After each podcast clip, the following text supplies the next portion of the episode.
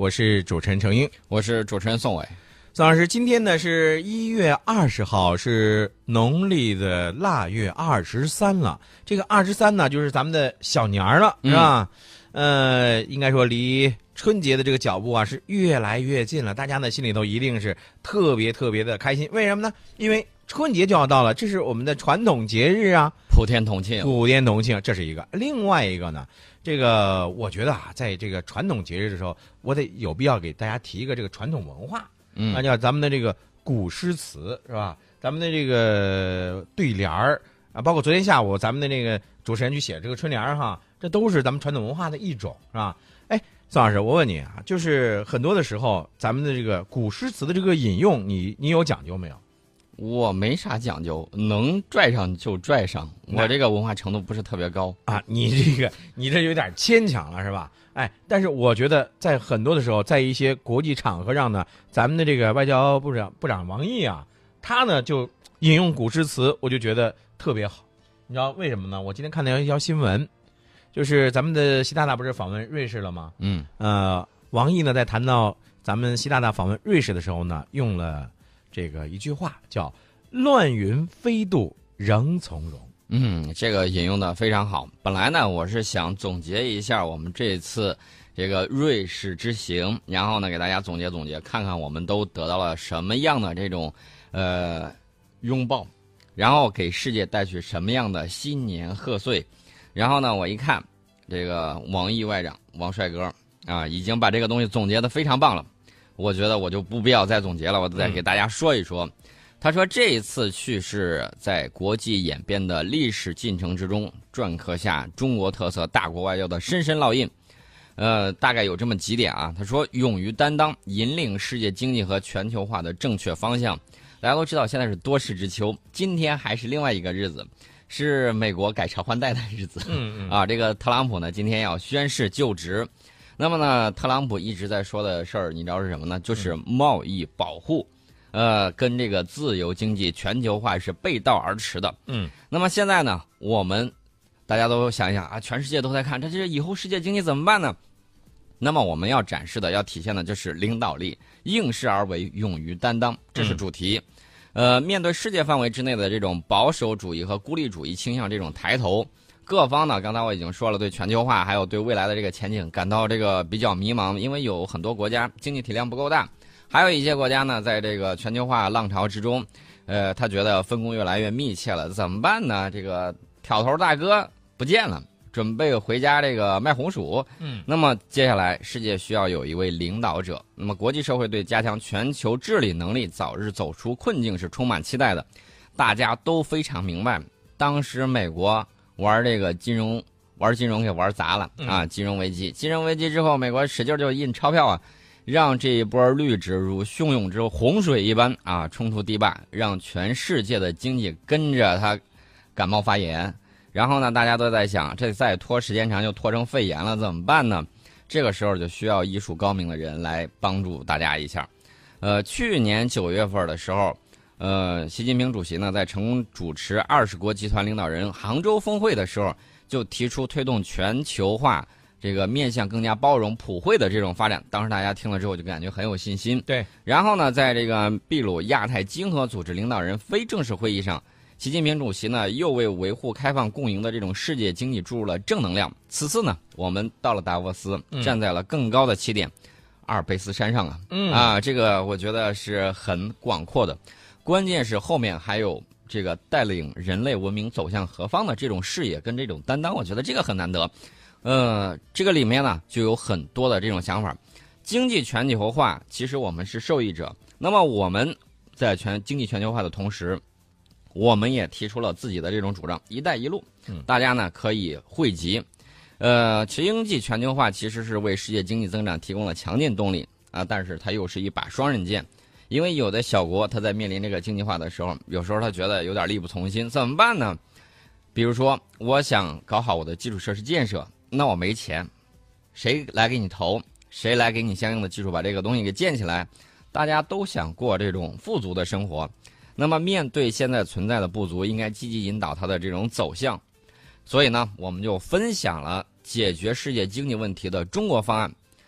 现在全球经济领域三大突出矛盾是增长动能不足、经济治理滞后、发展空间失衡。这是习大大总结出来这么三点啊，给他把脉开方了。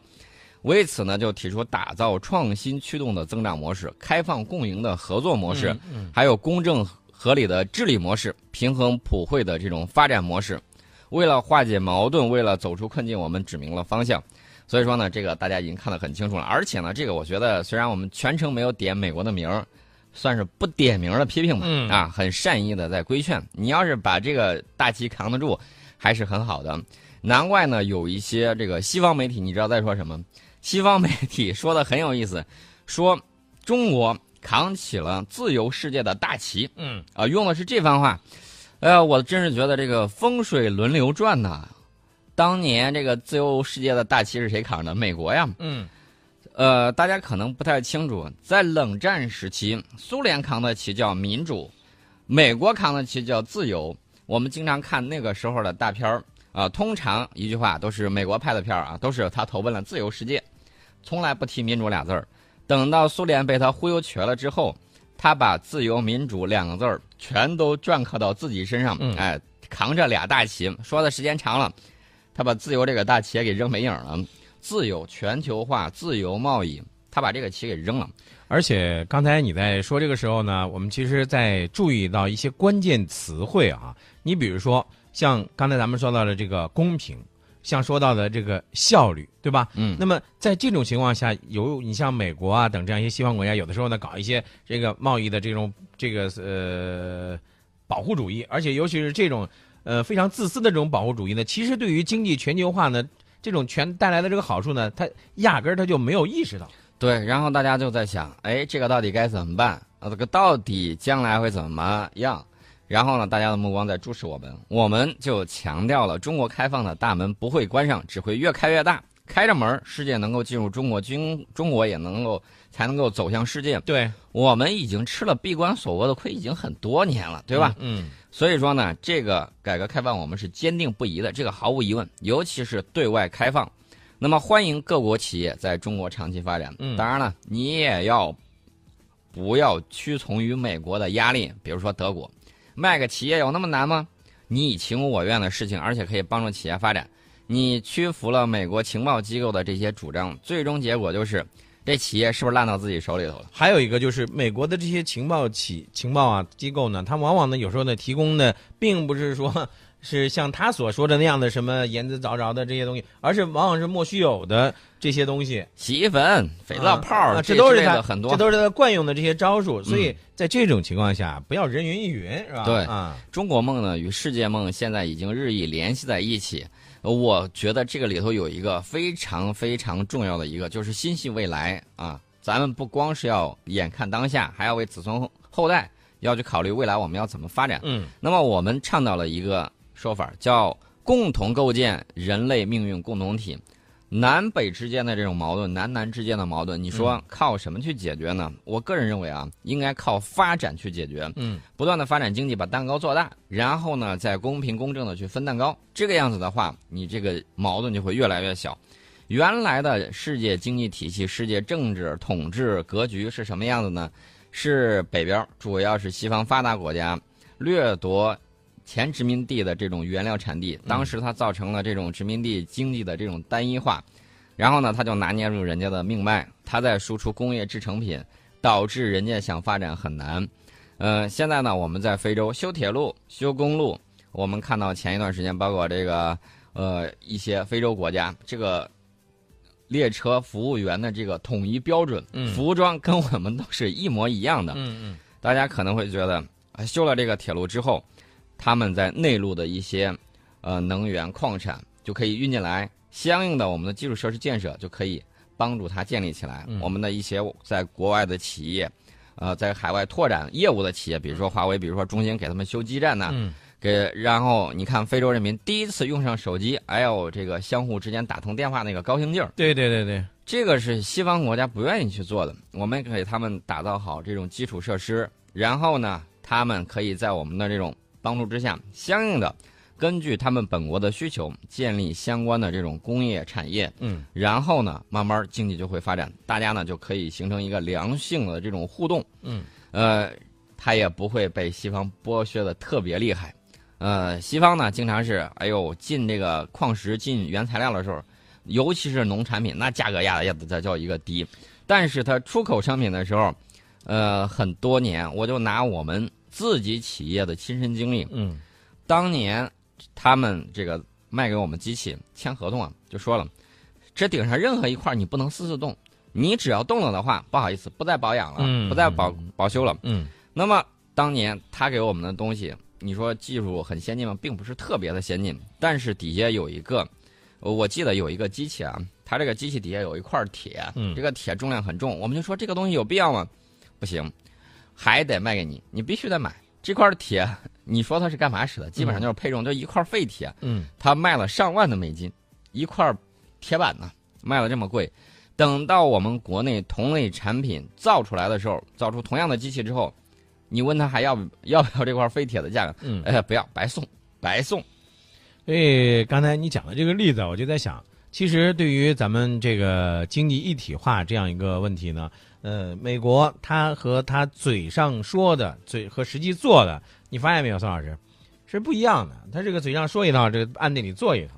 那么在这种情况下，哦，我们其实刚才你是不是讲到了咱们未来的咱们应该怎么样来共同的构建人类命运共同体这样一个这个问题，就是这些问题，就是包括经济的全球一体化呀，这些，呃，应该说是大家对于能够造福的全人类的这样一个这个情况，我觉得这个应该是有必要继续的。这个绝对不是说我们光在这儿说我们要造福全人类喊这样的口号，绝对不是这个样子。我们是怎么样的？就是带动大家的这种发展，促进大家经济往前走。我们都学过这个政治经济学，这个顶上怎么讲？生产力，生产力是决定因素。你只有发展起来生产力，把全世界的生产力都更大的发挥，创造更多的这种财富，然后这个治理当之无愧就是你的。嗯而且我告诉大家，我们看看人类的发展史，从资本主义的萌芽，从工业革命的开始，先是在西欧的几个小国，嗯然后呢慢慢扩大，扩大之后，像英国、像法国、像德国就成为千万人口的这种工业国。等到二战之后，那么苏联和美国成为亿级人口的工业国。等到我们发展起来之后，全世界有且仅有这种十亿人口的这种工业国。我给大家说这个里头的差别有多大。呃，举个简单例子啊，你带着十个人出去旅游，跟你带着一百个人出去旅游，跟你带着一万个人出去旅游，嗯这个管理的水平是呈金字塔状在往上递进的。嗯咱们现在谁能够出去带三十万人旅个游回来，然后嗯保证人家毫发无伤，这个很难做到对。但是呢，这个就是你指挥层级的问题，管理水平的问题。你能够管理好十亿级人口的这种工业国，那么未来你是最有能力能够管理全世界经济的这么一个国家。我们的经济在发展，然后有一些产能是过剩的，嗯这些过剩的产能怎么办？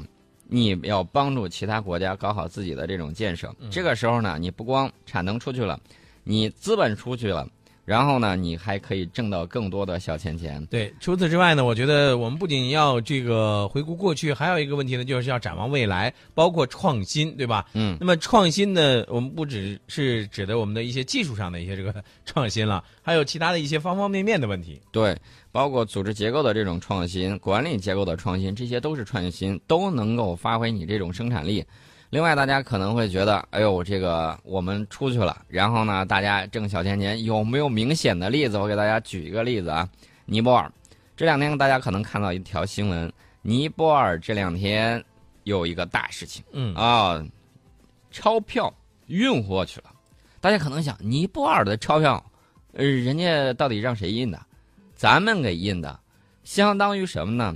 相当于把他们国家的铸币权交给你。嗯纸币啊，嗯成套的纸币，一，你想一想，你有印刷一另外一个国家货币的这个权利，这个投名状是很大的。嗯人家信任你，把国民经济的这种命脉，把铸币权交给你。我之前讲过那个故事，这个只要过过油啊，手只要捏过这个油，嗯你就知道手上会沾什么了。所以说呢，我们看到你想要把自己发展好，然后呢，你就可以带动别人发展好啊。这个共同富裕是我们追求的目标。对，然后尽可能在这个保证效率的同时，要把公平这个事儿给做好。嗯，这个不光是在我们国内，以后我们这种发展的这种思路也要惠及国外。所以说呢，人之相识，贵在相知。嗯，我们胸怀坦荡，外面慢慢的他就会认清楚。就我经常说那句话，路遥知马力是吧？引引用王毅外长那个，嗯，谁才是历史真正的主人？嗯谁才是历史匆匆的过客？啊，这个王毅外长这个说的这个话是大家仔细想一想。另外呢，我觉得还有一个就是刚才我们说的“路遥知马力，日久见见人心”，对吧？嗯，那么很多的时候，到底是谁真正的想把这个经济的事情给做好，还是谁就是专门为了自己的一个国家的自己的一己之力啊？他呢就把这个搞这种贸易壁垒主义。因为我们说到这个贸易壁垒，大家以前说学过这个词儿，说这贸易壁垒是吧？嗯，你发现没有？美国在很多的时候，他就是在搞一个人为的设置一些这个贸易壁垒的问题。对。习近平主席说了，大国对小国要平等相待。嗯啊我们看到美国炸这个炸那个，这个不好。呃，习近平主席说了，不要搞唯我独尊、强买强卖的霸道，应该全面禁止并最终彻底销毁核武器，实现无核世界。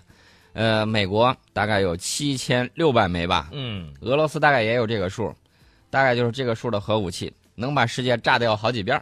你们想一想，这些东西不去掉，始终是悬在人类头顶的达摩克利斯之剑对，啊！要秉承和平主权、普惠共治的这种原则，把深海、极地、外太空还有互联网等领域打造成各方合作的这种新疆域，而不是互相博弈的竞技场。嗯美国经常性的说：“哎呦，谁又这个啊网络攻击我了？”嗯，你有没有攻击别人？你自己不清楚吗？对不对？